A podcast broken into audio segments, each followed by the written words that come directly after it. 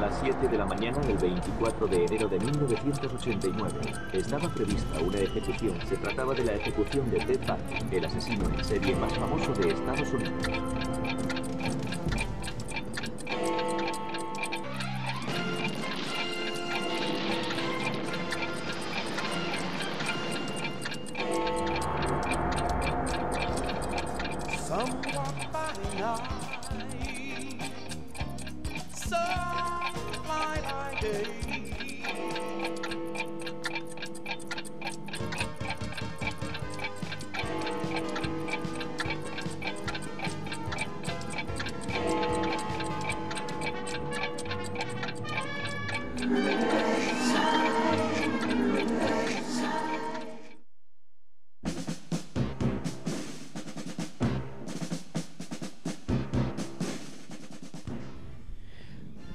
Sonando esta canción Sí, por la maldición. por la maldición. Digamos, Bueno, no es una maldición. Por maldición hubiera sido una cosa sobrenatural. Esto es un No, complot. no, no. Esto es un complot. Acá hubo un hackeo. Sí.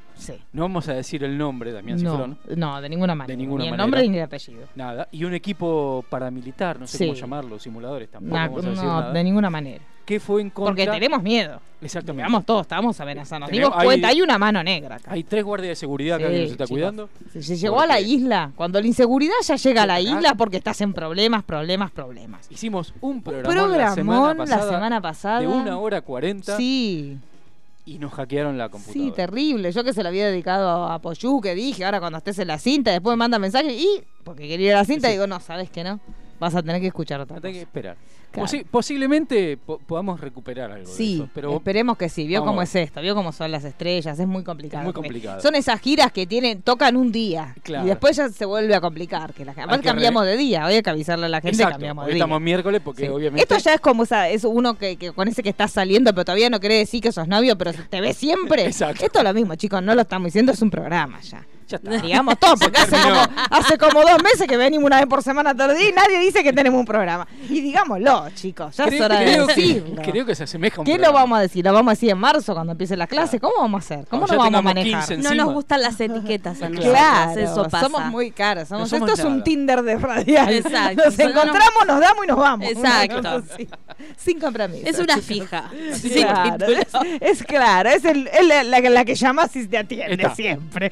No es la que se hace rogar. Lo que está en la, listi- en, en la libretita negra que siempre te Sí, esa que siempre te llama, cancha de fútbol, ¿no? porque le tiene que poner un nombre por las dudas. Uno tiene que poner un nombre que no sea, uno, los pibes del, del gimnasio, una cosa así como para que vos En no este caso, perdidos en el tiempo. Claro, perdidos en el tiempo, es verdad. Listo, bueno, mi nombre es Mariano Core, arroba mcore71. Ahora sí, porque Ahora ahora, sí. ahora que le, le gustó la fama. Se hacía el que, ay, el condo. Ya como son estas vedetongas que arrancan bailando por atrás y después van, van quebrando, van quebrando, van quebrando a todos, es como suspiria. Y, y hacen un, un unipersonal tipo extravagante. Claro, es core la nada. Claro.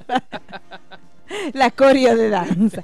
Bueno, este, así que le gustó, ahora ya, dejó- ya no está más. en- o sea, sigue estando, sigue pero ahora ya quiere pero- tener su propio brillo. Exacto. Me gusta. Yo usaba el Twitter de mi programa, Claro. pero ya. Ya es Flavio Mendoza. Ya ahora. está. Ya, ya en cualquier momento compré un pibito y ya está. ya está. eh, Ya está, Ya chicos. está. Voy al supermercado de pibitos y elijo. Claro, y que sí, yo sí. Yo, ay, ¿cuándo vas a- Me encantaría que hubiera Tiene así. bien, un coto Que de te- pibes. Un coto de pibito. Ya medio cocinadito. ¿Vio cuando uno compra el bollo de pizza? Sí. Que ya está medio hecho. En realidad Sí, hay que sí. meterlo al horno y ya está. Un- así, un bollo de pibe. Sí, Me compré no un bollo de complique pibe. tanto, claro. Nada de pañales, nada. Sí, Que no. ya venga. Sí, de- yo de- lo que pasa que cuando empiezan a hablar también pierden la gracia. Sí. Digo yo, eh, siendo muy así. que Pasa me- que también después viene la adolescencia que es insoportable. Es muy poquito el tiempo que el chico es gracioso. sí. Ahora que lo pienso, de chicos molestos, adolescente Sí. también. Y Bueno, con pinche. Sí.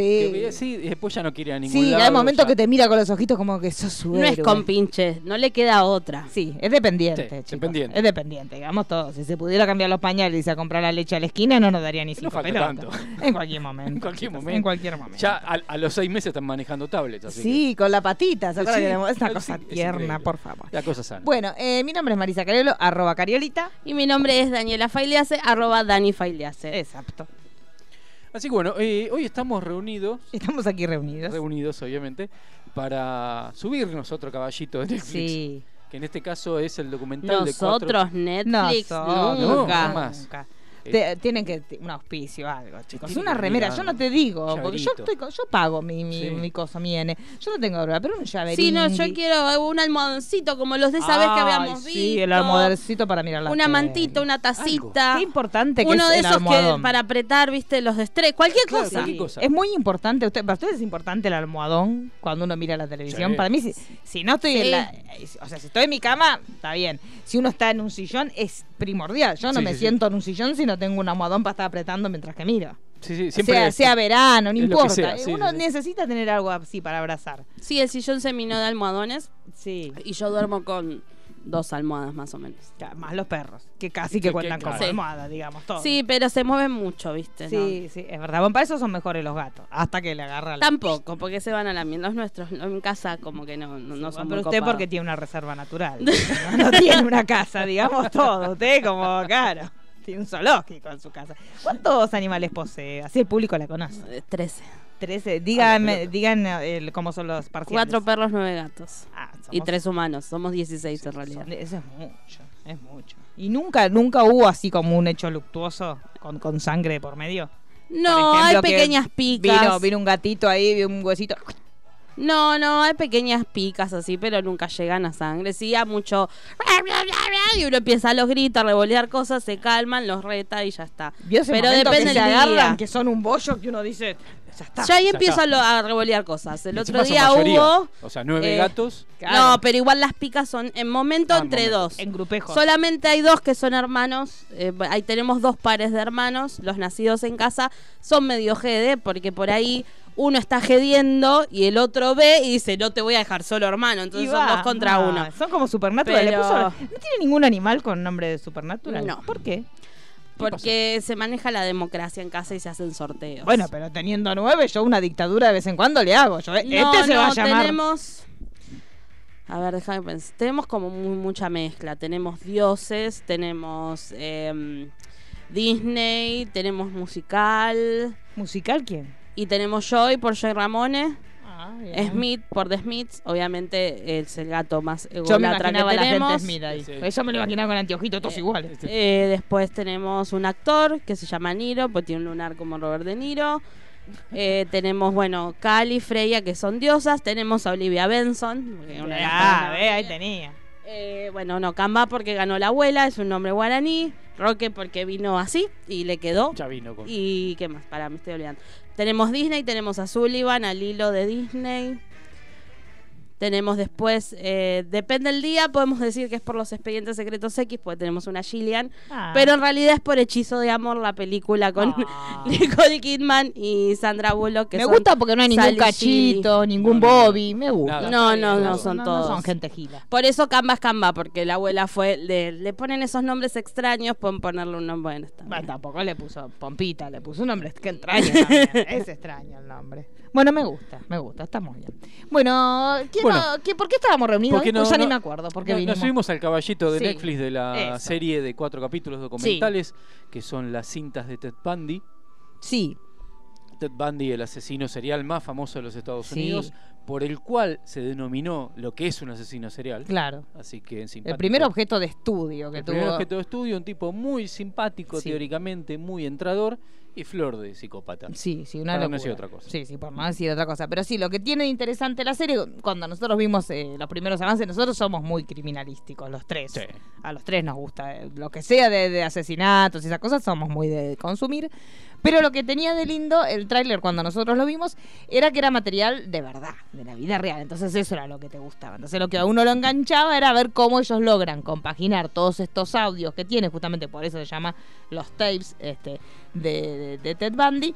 Y eh, la idea era ver cómo lo combinan ellos para contar la historia de Ted Bundy, que la hemos visto, porque siempre cuando hay, inclusive está en American Horror Story, en todos lados donde se habla así de asesinos en serie, siempre uno de los primeros que aparece es Ted Bundy, porque fue uno de los más importantes que tuvo la historia norteamericana más próxima a nuestros días, porque parece que fueran mil años, pero después vamos a ver igual cómo cambiaron las cosas de los 70 ahora, que hay ciertas cosas que en ese momento pasaron que ahora no podrían pasar Sería ni por imposible. No, casualidad. ahora mutó de otra de manera. otra manera. Igualmente la personalidad del tipo, más allá de ser psicópata, Sí.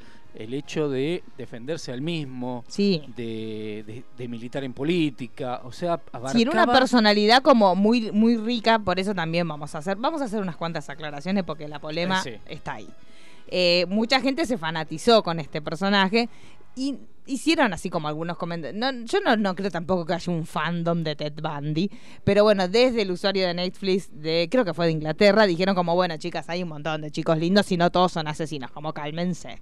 Pero bueno, la realidad es que cuando uno ve las filmaciones, que yo eso sí no lo había visto, había visto mucho material sobre él, pero no había visto filmaciones de él de tantos minutos como sí se Sí. muestra en la serie, el tipo era súper entrador, súper agradable a la vista aparte. Otra cosa que después vimos también que podía cambiar con mucha facilidad y, y sin hacer demasiados cambios, pero cambiaba totalmente, la cara de él.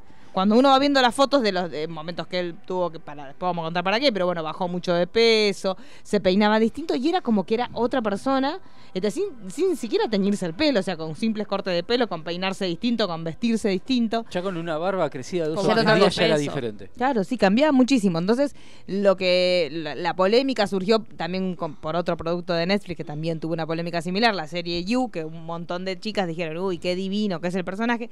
También el mismo actor venía de otra serie, de Gossip Girl, creo que era, ¿no? Sí, creo que sí. Entonces era como que tenía un fandom importante y si bien el tipo era un asesino, también... Sí, es como que empieza la polémica de que en realidad lo que se hace es romantizar a los asesinos y en realidad es como en todo, depende desde la mirada en que lo, digamos, que lo veas. En realidad esto es como algo más documental. Sí. La bajada de línea que hacen es notoria porque nunca te lo dejan como algo atractivo, sino que siempre aclaran eso, el monstruo que él era. Claro. Que en realidad, digamos, lo, lo que a ellos, más allá de, de la cantidad de, de- de mujeres que mató, es el hecho de, de cómo él era un personaje en sí. Y lo, en realidad lo atractivo sería desde la psicopatía que tiene el Claro. chabón, que colaboró a que se puedan hacer, digamos, distintos estudios y análisis para digamos, ayudar a lo que es el perfil criminal. Claro. No es que dicen, ay, es un grosso cis. Claro, no, no, Entendamos eso. Por ahí es caer en la simplificación de decir, ay, sí, son todos fans de Ted Bundy. No.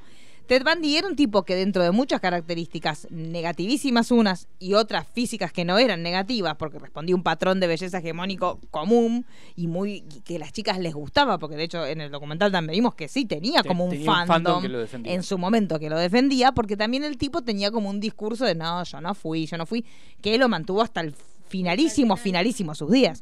Entonces, lo cierto es esto, el tipo, esta, esta cuestión de que el tipo sea bien parecido, que sea un tipo muy culto, que sea un tipo instruido, que tenga una cierta inserción social, tiene que ver con parte de la característica de toda la psicosis que él tiene. Entonces, que lo hagan, que en el caso de la ficción que se viene, que también Netflix adquirió los derechos de distribución, que es la serie, de, eh, la película de Zac Efron, obviamente la va a hacer Zac. Efron. Ahí a la gente ya lo amamos a Zac Efron de Siempre. antes. No metan al asesino. No, no Uno lo, vi- la viene remando desde ese corte taza en High Sí, School chicos, Musical. por Dios. Así que, por favor, con Zac no. Sí, es- pasó, lo, salvedad. pasó lo mismo con Mark Hamill, que es el Sí. que lo personificó por primera vez y también hubo medio conflicto. Claro, pero es importante entender que es necesario, por más que a la gente le moleste, que el tipo que personifica a Bandy sea un tipo lindo. Ya Sí. está, no significa que porque vos pongas un tipo Sí, no es que están físicamente haciendo la lindo- película de Barreda y te ponen Claro, a. Hoy, dábamos, hoy discutíamos chino Darín. antes de salir al aire y decíamos eso. Bueno, ¿quién podría decir? Decíamos, sí, el nivel de frialdad, vos, vos podés pensar en un Barreda, pero tiene otras características que no te pasan con Bandy. Bandy era un tipo que era súper buen mozo y aparte buen mozo, instruido, estaba muy inserto en toda la vida política del lugar donde él vivía. Entonces era un tipo que tenía muchas particularidades. Que vos las relates y que las muestres no significa que convalides los asesinatos que hizo el tipo. Me parece que eso también es importante siempre separarlo.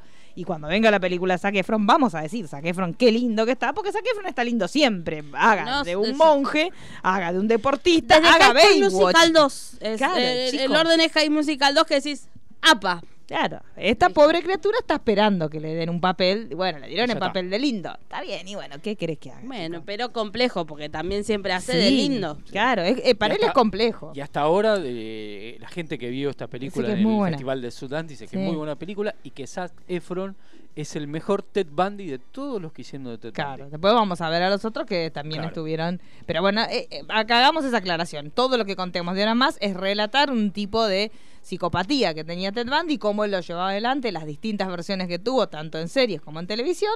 Y simplemente eso, no es ni convalidar ni mucho menos, pero no, porque es hay lo que mismo estudiar que, este que- es que aparte, digamos, esto es tan claro en la vida real, pero es Lo mismo que pasó con, con la serie You, digamos.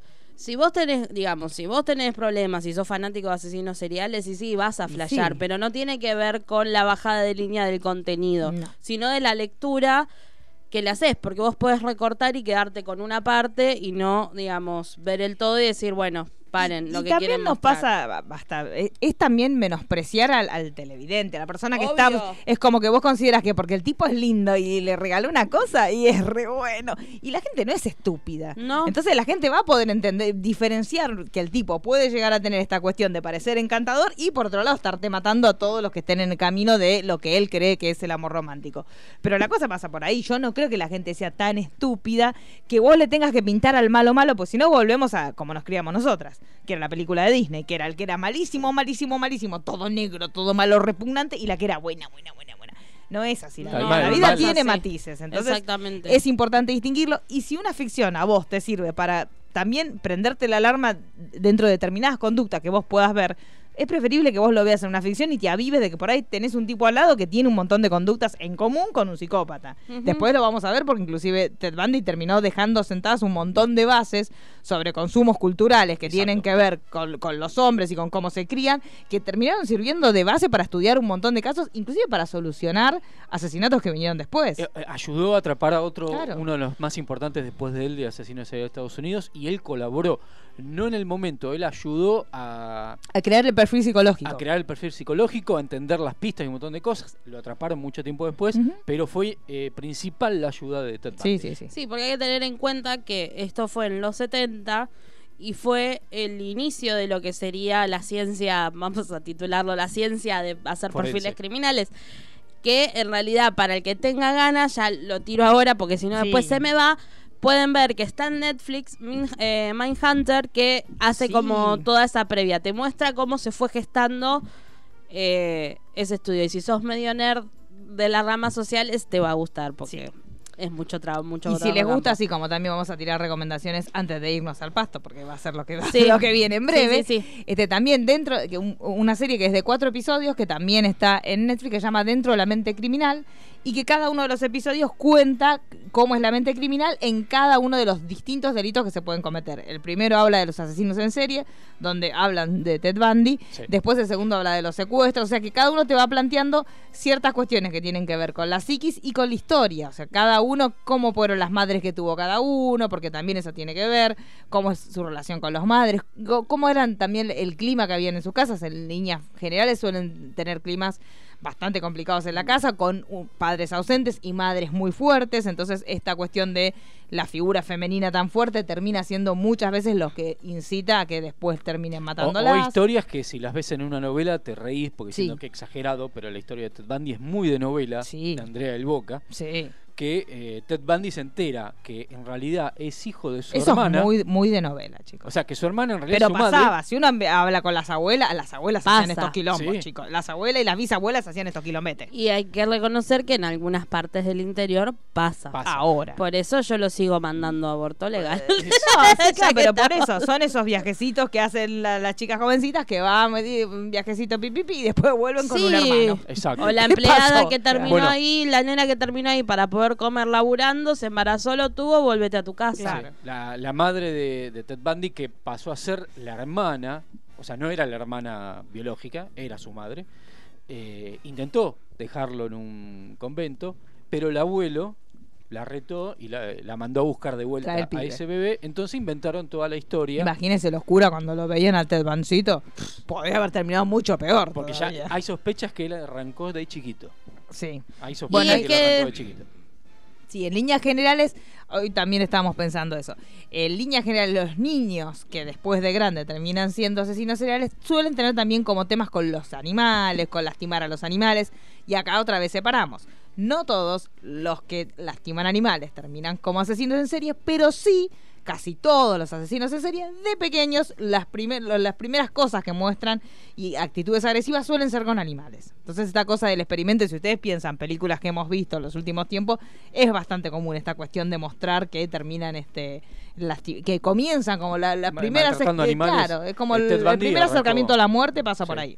Eh, Bueno, los, los abuelos de, de Ted Bundy que pasaban a ser los padres en, en el invento que le hacían, el, abu- el ab- el abuelo directamente era se sospecha que había abusado de él también. Ah, vamos, todo. Tenía como No todo el pro de. No solamente que era maltratador, Sí. era muy agresivo, sino que también lo había abusado. Todo eso no está comprobado, pero se, se- conociendo la historia, se saca ese, el perfil de que pudo haber pasado eso. Y hay una nena que desapareció cuando Bandy tenía 14 años. Así que también dicen, posiblemente, Bandy Eh, empezó a asesinar a los 14 años. Claro, porque digamos que eh, si bien cuando terminó sus días Bandy, después contaremos cómo, se supo más o menos un estimativo de la cantidad de víctimas, nunca se supo con certeza en toda la vida de Bandy cuántas personas había matado, porque él tenía una pulsión, que después lo, lo- lo vamos a desarrollar cuando contemos todo el raíz delictivo que él tuvo, pero eh, realmente para él era una pulsión. O sea, una cosa que él no podía controlar porque hay situaciones que decís, dale, hermano, pudiste zafar y te vas a hacer otra más, Exacto. dale, si andate a tu casa, encerrate en una cabaña y no... Bueno, y el tipo evidentemente tenía esa necesidad de volverlo a repetir, que también tiene que ver, y eso lo vimos en un montón de series, con un ciclo de satisfacción que viene después de la comisión de cualquier delito, que hay como un momento en que ellos lo hacen, se quedan tranquilos, como que se sienten satisfechos, se sienten bien, y por ahí 24, 48, 72 horas vuelven a sentir ese vacío que... que Lo Sí, es y parte otra de la misma vuelve. psicopatía Claro. que tienen, porque no es que se levantó de un día para el otro y dijo, oh, sí, voy a empezar a matar. Claro. Que hay gente que sí, Sí. pero hay gente que no. Pero, digamos, tiene algo de base. Sí, sí, sí, hay una patología de base y esto de que ellos, después de determinado tiempo, vuelvan a sentir la necesidad, hace que terminen siendo justamente en serie. La, la- la cuestión de seriado viene por eso, por ese vacío supuesto, que bueno, eso Bandy lo habló muchísimo en los Sí. tapes. Y acá también hace, podemos hacer un poco hincapié Sí. de lo que siempre se habla de los violadores y hacer la castración química. Sí, no tiene que no sentido, tiene nada chicas. que ver porque el, el- el problema es la satisfacción de poder también. Sí. Del poder que ejerce hacia la víctima. Claro. y No tiene nada que ver con lo sexual. Sí, exacto. no tiene nada Sí, que ver así que dejen de decir boludeces, Olmedo, a vos te estamos hablando, campera amarilla, que él, por ejemplo, él dice, ah, sí, lo vamos a castrar, y bueno, te va a agarrar con un palo y te lo va a meter en el horno. Sí, porque no se entiende que es lo de una lucha de poder. Por Claro. eso siempre tiene culpa la víctima y cuando es una persona mayor se quedan como diciendo... Y Ay, se les cae todo. Se, Se les les cae cayó la estantería cuando ven Sí. Sí, es una cuestión así. O sea, es una, es una cuestión también de subversión de las relaciones de poder que han tenido antes. En líneas generales, fueron niños que estuvieron en una situación de inferioridad frente por ahí una mujer muy fuerte, una madre muy fuerte, y tuvieron una, sensación de inferioridad en cuanto a esa relación de poder, y de grande los quieren subvertir, ellos estando sobre las mujeres que terminan siendo sus víctimas. sumando a un sistema patriarcal que los Obvio, avala, sí. porque digamos, eso también influye mucho en todos estos casos, porque Ted Bundy, eh, digamos, en una sociedad, ponele feminista, no sé si habría un Ted Bundy. Y es más complicado. Porque, digamos, también no es que sus víctimas eran matar por matar. Eran mujeres de cierto Mujeres, tipo. Generalmente de universidad, Sí. jóvenes. Entonces también está como... Muy parecidas a una primer novia que tuvo él, Sí. todas con el mismo estilo. Sí, sí. Y él después, cuando ya en el corto caso, en realidad se lo casa su vida, pero era joven todavía, pero él también relacionó todo esto con el consumo de pornografía. Exacto. Él lo, encontró, otra vez decimos lo mismo, no porque consumas vas a ser un asesino serial, pero sí la mayoría de los asesinos seriales te- tienen una relación muy particular con lo que es la pornografía. Y la pornografía, que también está intimísimamente ligada con la sociedad patriarcal, tiene que ver con un ejercicio del sexo, pero a través del poder. De la Exacto. sumisión a la mujer. O sea, de que la Exacto. mujer termine. Porque vos te pones a mirar pornografía, terminás dándote cuenta que es casi decir, pues, ah, Bueno, loco, lo voy a dale, dale, con- 55, moncho, dale. ¿Qué, qué bien la está pasando esa mujer? No, es que claro, es que te lo voy a entrar con Sex Education. Tiene que ver con eso, digamos. Hay eh, tan, digamos, obviamente, este caso en particular es en los 70, o sea, si hay cosas que se siguen pidiendo al día de hoy, imaginémonos en esa época. Pero hay tanta falta de información sobre ese tema y donde muchos baches se, se, se tapan con lo que se consigue, en ese caso pornografía, porque digamos, hoy por hoy hay personas y familias que no quieren hablar de sexo, imagínense en los 70. Sí. Entonces, claro, se construye la imagen del que el sexo es así. Donde el sexo solamente goza al hombre. Entonces vuelve de vuelta a lo mismo, digamos. Tiene que ver mucho la sociedad patriarcal en Sí. que puedan existir este tipo de... Te guste o no, para la de mayoría, asesinos. para la mayoría de, la, de los varones, el primer acercamiento que tienen con el sexo es a través de la pornografía. Entonces, la, eh, la, la idea que ellos tienen de cómo es una relación sexual tiene que ver con ese sometimiento de voy, me tiro de arriba un coso, caigo. Bueno, es que el reviento". ejemplo claro es, eh, se me fue el nombre del personaje, de Sex Education, que cuando ella le preguntan lo que vos quieras, le explota la cabeza, Claro. porque en, en- en su conocimiento no existía. El que, claro, lo que quiere la mujer. O sea, Exacto. en realidad la mujer era el objeto de deseo en el sentido de, bueno, yo quiero que hagas esto, yo quiero que hagas el otro y esto. Y cuando más sometida está la mujer, para el tipo es como que el sexo es mejor. Él siente que el sexo es mejor en la medida que más somete a su pareja, que, la, que le a hacer más cosas distintas o, raras y, y que vos la ves casi y decís, esto en serio, va a haber una mina que va a querer hacer esto. En serio, ¿te parece que se va a poner colgando desde un ventilador de techo con la gamba abierta y va a caer después de tres vueltas, hace tres flip fly cae arriba la cosa tuya? No creo, Roberto, que eso nos guste. Disculpame, disculpame que te mienta. Yo no creo que si vos agarrás te va a poner esa cara contenta si le estás pasando el... No, disculpame, capaz que es mala mía. Pero bueno, me parece que tiene que ver un poco con esto también. Y él, él al final de su vida, Ted Bundy, como que tiró como esa, como diciéndole, bueno, ojo que la cosa puede venir por acá.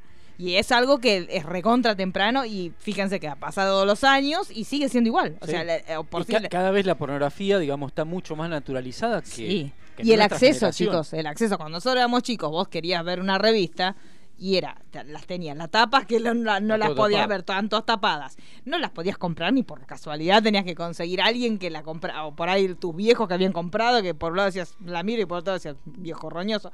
era también vos encontrabas una revista en tu casa y decías, ah, mira qué bueno. Después, no, ¿por qué? ¿Qué, hace esto en mi casa? Como una asquerosidad. Pero bueno, eh, piensen en cómo era el ejercicio de, de- de tener acceso a ese material en los 70 y lo que es ahora. Es que el- Ahora olvídate. Yo algo le comentaba a Daniela la semana pasada con, con digamos, mi tía. Mi tía siempre trabajó en, en teatros, en cine, Ay, qué siempre. miedo. Yo te, No, yo no, no, trabajo no. en películas porno y yo- Y nos fuimos a Games of Thrones por un Claro, momento. no, no. Entonces tenía, Yo digamos, me fui otra- para otro. En un primer momento te puedo decir a los Lannister. Pensó que era Jon Snow. Jon Snow. Mira, Mi tía la Dani, dijo. La Daenerys. mira, me, me he enterado de cosas de mi tía. Ay, que- por Dios, no quiero Pero saber. bueno, eh, digamos, tenía la cabeza bastante abierta que cuando yo era adolescente, la que me proveía de revistas porno era, Era, ella, ¿En serio? seleccionando para que yo no vaya y caiga en lugares, digamos, esa adolescencia Claro. efervescente, pero cometí el error de naturalizarlo, porque me lo... Hola, ¿se escucha? Ahí está, ahí sí, sí. Ahí sí. Eh, cometí el error de naturalizarlo, Claro. de dármelo como si fuera una revista hijitus. Claro, y sí. Pero bueno, usted no tenía la cosa de porque si usted no tenía a alguien que... se- en general era o el hermano mayor, Claro. el hermano mayor o un amiguito del hermano mayor o alguno que llevaba una a la escuela. Yo me acuerdo que había una compañera mía que había llevado una que tenían los padres y que fue una cosa que nos pusimos a mirar. Era de dibujitos, no Sí. era de, de fotos. Era como una historieta Ah, sí, porno. la, las eh, sé. fotonovela, no, fotonovela era otra cosa. No, Pero era eran como, historietas. claro, eran como una historieta porno. Y me acuerdo que estábamos todos mirando, no podíamos creer que había historietas de eso. Porque Sí. nosotros lo novedoso era que hay historietas de esto. ¿Quién, quién lee esta historieta? Bueno, no entendíamos todavía ni para qué, pero éramos muy Eh, pequeños. claro. Pero bueno, e- es un tema también. Es un tema que ya después de, de todos los estudios y todo lo que habló Bandy, como que quedó bastante claro que tiene mucho que ver con la psicopatía. Y eso, te- le- eh, volviendo a la pornografía, Sí. cada vez mucho más accesible. entonces sí, chicos, escucha ahora olvídate. Ya.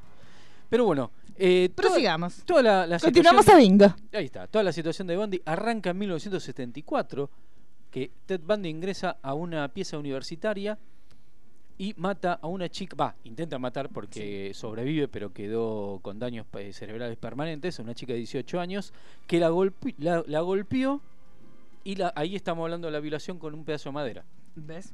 O sea, arranca en el 74 ya a- a- así. Sí. Puedo hacer un paréntesis. Tranquilo. Y también hay que empezar a entender que relación sexual no necesariamente necesita un pene. Porque me acuerdo en. Voy a traer Games of Thrones porque aparte vi una foto recién. Me acordé cuando. ¿De un el pene de escándalo. Of No, no, de un pene no. De, de las, del avance Ah. de, de la temporada nueva. Eh, Ay, del escándalo que se armó cuando fue que el gusano gris estuvo Sí. con la chica que Sí. a la gente le explotó la cabeza y dice, ¿qué tiene que ver que no tenga ¿Y nada? Él puede trabajar igual. Claro. Entonces nada, cierro paréntesis. No, pero la gente le, le colapsa porque Sí, era castrado. Entonces uno se imaginaba que para jugar las bochas nada más. Pero no, chicos, resulta que se pueden hacer. Yo también me acuerdo ese momento que fue. Y yo que la vi a ella dije, ay, pobre, porque uno en un punto también es medio estúpido. Y yo la vi y dije, "Ay, se va a enamorar justo de este con todos los cositos. Pero va, igual los inmaculados ninguno. No, ninguno. Una tristeza, chicos, vivir en ese barrio. Peor. ah, estás toda bonita, vas a caminar y tanto, ay, hola, hola, todos con la voz finita. Eso, ¿por qué no tenía la voz finita los dos inmaculados? El Que no sé si te deja la voz finita. Yo creo que sí. Para mí es una teoría. ¿Y si el el castrati? Y pues, no sé, yo nunca probé. Porque imagínense que está- claro, están ahí el general del ejército y yo, ¡Solo, eh! ¡Ay, ay, ay! Ay, me gustamos todos. Vamos todos a Maya. deben esperar a que les cambie la voz para hacer. Debe ser. Debe ser. Es como, Sí, Michael, claro. como Michael. Bueno, de Michael porque también. nos vamos de algo serio. No. Ay, después me va a explicar usted si los hermanos que vienen ahora son los hermanos que vienen, son los de verdad. Son los de verdad. Son los que eran los Jackson Five. Era- son los que ya. son tan jóvenes? Es mucha operación. Y mucho Ah, Photoshop en los Está- Sí, en pósters. los póster está. Deben ser, deben venir y deben ser como el de los Simpsons todos. Sí. Ah, Pero son los mismos. pero se más. ven muy bien. Están bastante bien. eh, se tocaron la cara, no al extremo Michael Por Jackson. eso. El que más se desfiguró fue es el, el mayor de ellos, que es Germain, ¿Y que es el más parecido a Michael. Pero póngame cuántos años tienen. ¿Un 60? Eh, Germain debe estar casi en 60. Ah. Más me Sí. parece. Entonces eh, Sí, hay un. Porque. Michael no tiene la edad de, de Madonna, más o menos. Más o menos. Y Germain más de debe tener 60. Más de 60. Ah. Creo que el más chico es Tito o Brandon. no me ¿Y bailan? Sí, hacen. Porque ellos bailaban. Sí, sí. Yo sí. si los voy a ver, yo quiero que me bailen. Sí, sí. Con Siguen haciendo ruedas, coreografía. No. No, al mismo estilo, obviamente, ya, pero siguen con, sus coreografías. Pero bueno, un mes después de, Sí. de- del 4 de enero del 74, mira, casi estamos en aniversario. Bueno, la serie va a tarde. La, bien, el Sí. morbo de Netflix no tiene límites. Se estrenó el mismo día que se cumplían los 30 años de la ejecución Sí. de él. Una cosa, un detalle. Un detalle Un solo para detalle. entendidos. Solo para entendidos. Una delicatessen. que A Netflix, a Netflix le encanta Le hacer encantan esas cosas. Eh, y bueno, no son bobos. Ya saben que esos días se va a hablar. Y bueno. Y mira lo que generó. Claro, fue una locura. Y de hecho, la distribución de la, de la película de, de Zac Efron, ta- en, en principio no era de Netflix. Netflix, cuando vio la movida, vio que en Sundance se estrenó, que le salió re bien, dijo: "Eh, Yo te la reparto, querido. Ahora, ¿va a ir a la plataforma o lo va a estrenar? Yo creo que Netflix? va a ir a la plataforma directamente. Va, ya se, O va a ser lo menos- mismo que Roma. Y, Y puede ser que si ellos les interesa participar en alguna especie de premio para el año que viene, capaz que la, la ponen en algunas salas y después directo a la mandan. Pero me parece que Netflix la compró para distribuir en Latinoamérica. Ya, ya no. Me parece que allá no. Bueno, a mí me alegra, porque yo quiero verla ya, nosotros ya, chicos. que la- Yo ya la quiero que la estrenen ¿Qué está esperando? inmediatamente. Juan Y Carlos quiero que Netflix. Compren también Netflix. Si estás escuchando, compra la de Michael también. El documental de Michael, también ver comprarlo. qué- Porque ese no quiero ir al cine. Me da No, impresión. no, Pero no, aparte es muy largo. Soy como cuatro horas, Están chicos. locos. No. Pero bueno, un mes después se mata a otra estudiante de psicología, que estos son los restos que se encuentran en una montaña cercana del, del campus de la universidad.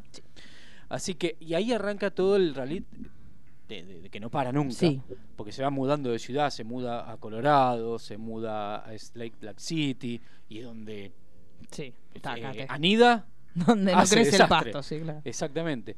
Y lo atrapan de una, de una manera muy idiota. Eso, cuénteme. Lo, lo paran por, ah, por un tema de control. Es increíble. Y el Es- tipo se asusta y es- sale. Es bien del Gorgory. Sí. Es como que Gorgory viene comiendo. O sea, si se hubiera quedado tranquilo, Sí. es decir, la patente. Bueno, todas que- las veces que lo atrapan son. No, eh, el tema es que también así. yo creo que incide el hecho de que a él, justo antes que lo atrapen, se había, o sea, hubo una sola mujer que pudo zafar. Sí. Entonces, cuando lo frenaron, en su cabeza debe haber sido, ya está, Sí. La horno. tengo. No es que dijo, capaz que tengo un farol roto, como te pasa, viste, en las películas. El chabón debe haber flasheado por eso. Sí. Sí, hay una mujer que, se que yo la miraba, bueno, están los, los testimonios de ella. Sí, en- ella está en el, está en en el el- y me documental. da una cosa. Sí, que que en un momento, ella en un momento, de haberse sí, escapado. sí, Sí. es tremendo. Sí, es sí, tremendo como opera, porque, digamos, ella dice, si yo no me hubiera escapado, no hubiera habido otra víctima. Claro. Pero bueno, digamos, él de Porque hubiera habido, eso, sí, también. que, que como se le escapa e- esta chica, él se queda culpándose a él porque se le escapó, entonces va desesperado a matar a otra. Claro, porque el tipo tiene como una eficacia tremenda. Y es como que también esta cuestión de lo que decíamos, este, después vamos a contar bien cómo es la serie, pero ahora estamos hablando de, de él. general. De él en general. Pero él lo que tenía era esta cuestión también de ser súper simpático, de ser un tipo que, eh, según Lombroso, no sería la persona que vos te cruzas de vereda cuando lo ves venir, porque tenía que ser rubiecito, súper presentable, súper prolijito, también eh, socialmente muy activo, entonces un tipo que te, iba- te venía a hablar y te venía a hablar bien. Entonces, claro, la mayoría de las chicas cuando veían venir un tipo así se quedaban tranquilas, Sí. vos decís, no, este no tiene, este no me hace nada. Y aparte lo hacía delante de la cara de Y el todo tipo el no le importaba nada, o sea, se presentaba, y de hecho se presentaba con su nombre, tampoco se Sí. no, no cambiaba el nombre, no, es que decía, me llamo Roberto. No, es que aparte Ted. que también lo explican muy bien en, en- en la serie, se da también como un proceso en paralelo que empieza a ver como, un- empieza, cómo no, empieza a haber una liberación femenina que hace que las mujeres estén como tomando más la posta. Entonces, en cierta manera, eso también colaboró a la facilidad que él tenga para ir a encarar una mina, por ejemplo. Claro. Entonces era como la, la contradicción de tener miedo porque había un chabón matando mujeres, pero a la vez toda la liberación que empezó en los 70. Hay una escena, de, después cuando mencioné las películas, hay una del 2002 que es la peor de todas, pero hay una escena que eh, grafica bien esto. Él termina de matar a una de sus víctimas, la mete en una bolsa y sale caminando con el cuerpo colgando mientras se cruza con gente. Sí, sí, sí, el tipo no le importa. sea- bueno, de hecho, cuando él los ataca a los estacionamientos, él, la- la- o sea, en pleno día la ataca, ¡pum! con un... co- Con un o sea, sí. nomás. Lo que pasa es que tenía la, la suerte, entre comillas, de que le pasaba a lugares donde después sí, en determinado momento empezó a haber testigos y ahí donde se empezó a caer de a poco, o sea, fueron recabando testimonios, tampoco concluyentes, porque no es que por, por esos testimonios terminaron encontrándolo, pero sí fueron empezando, a Empezando armar, a armar bueno, todo. acá estuvo, después fue acá, después fue acá. Eh, uno de los testigos que es una parejita en un, en un como en una playita, Sí, que él ahí eh, se- que se mata a dos, una tras otra. sí, sí, una O locura. sea, la, la- la- la llama a una para que la ayude, porque él, él- él- él se vendaba un brazo y se hacía el que no podía hacer algo. Claro, en, esa cuestión era bajar un velero. Entonces la lleva al auto, la, la golpea con, eh, con un fierro y la termina matando, vuelve a la misma playita y vuelve a hacer lo mismo. Sí, Entonces es hay una locura. parejita que lo reconocen, porque habían estado hablando con la chica que ellos estaban buscando que no lo encontraban. Claro, y habían escuchado el nombre de él. Eh, Ted. Claro, De ahí, de ahí escuchado que- empiezan a conocer que se llamaba Ted y empiezan como los primeros identikits. Sí, que mismo lleva a que una de sus novias hable con la policía porque si bien ella no notaba nada, digamos, porque uno piensa quizás puertas adentro también sea una persona abusiva, con la novia no lo era, pero sí notaba que tenía horarios como extraños y como cosas raras, pero no hacia ella, hacia la afuera, entonces por eso fue, como dijeron que era Ted, yo vengo, digo, viste, vi luz y Capaz también, claro. Y que te- había encontrado el material para enyesarse Sí. el brazo y que le, le- le había llamado la atención también. Exacto. Eh, pero bueno, esa es la, la- la novia a la que él tampoco se pudo recuperar, que la novia lo haya dejado. Claro, para un tipo que no estaba acostumbrado. Bueno, eso también es otro tema de los psicópatas. Esta cuestión de que no tienen los mecanismos psicológicos para llevar adelante la frustración. Los, los que tenemos nosotros, que somos unos frustrados. Nunca podríamos ser así en serio porque tenemos un estudio de la frustración que nunca nos pasaría, chicos. Porque vivimos todo el tiempo Nacimos. frustrados, claro. No, no, es que el problema es ese, nosotros estamos en una frustración constante. Claro. No es que nos, vamos- nos frustramos todo el tiempo. Entonces no es que, ay, mira, me frustré porque esta me salió mal. Como cuando todo te sale mal, ya lo tenés Ya está, asumido. ya es, una- es como Claro. el- cuando hablan de la Argentina, que siempre se recupera y sí, siempre estamos quilombo. Claro, esto es una cosa. Ya estamos así. acostumbrados. Exactamente. Pero bueno, eh, bueno, lo terminan a- atrapando también, eh, eh, digamos, por lo que veníamos diciendo, así para un control vehicular. Él se termina escapando, entonces lo, lo, lo meten preso y empieza el tema del juicio y, él despide a sus abogados porque él Esto había estudiado abogacía No, eso es y el maravilloso. Estado le dice, ok, te puedes Eso es defender vos. tremendo. No, eso es tre- tremendo. Eso es, una, tremendo. es el mejor capítulo de Los Simpsons hecho en la vida real. Sí, sí, es una locura. Porque es el Lionel Holtz defendiéndose. No, no, es una locura. cual. Aparte, la, Y lo que generaba... la serie está, te muestra el testimonio de los abogados como diciendo, ¿qué hacemos? Claro. O sea, ¿qué haces cuando tu cliente te dice, no, mira, la verdad sos un inepto, me voy a defender solo? Sí.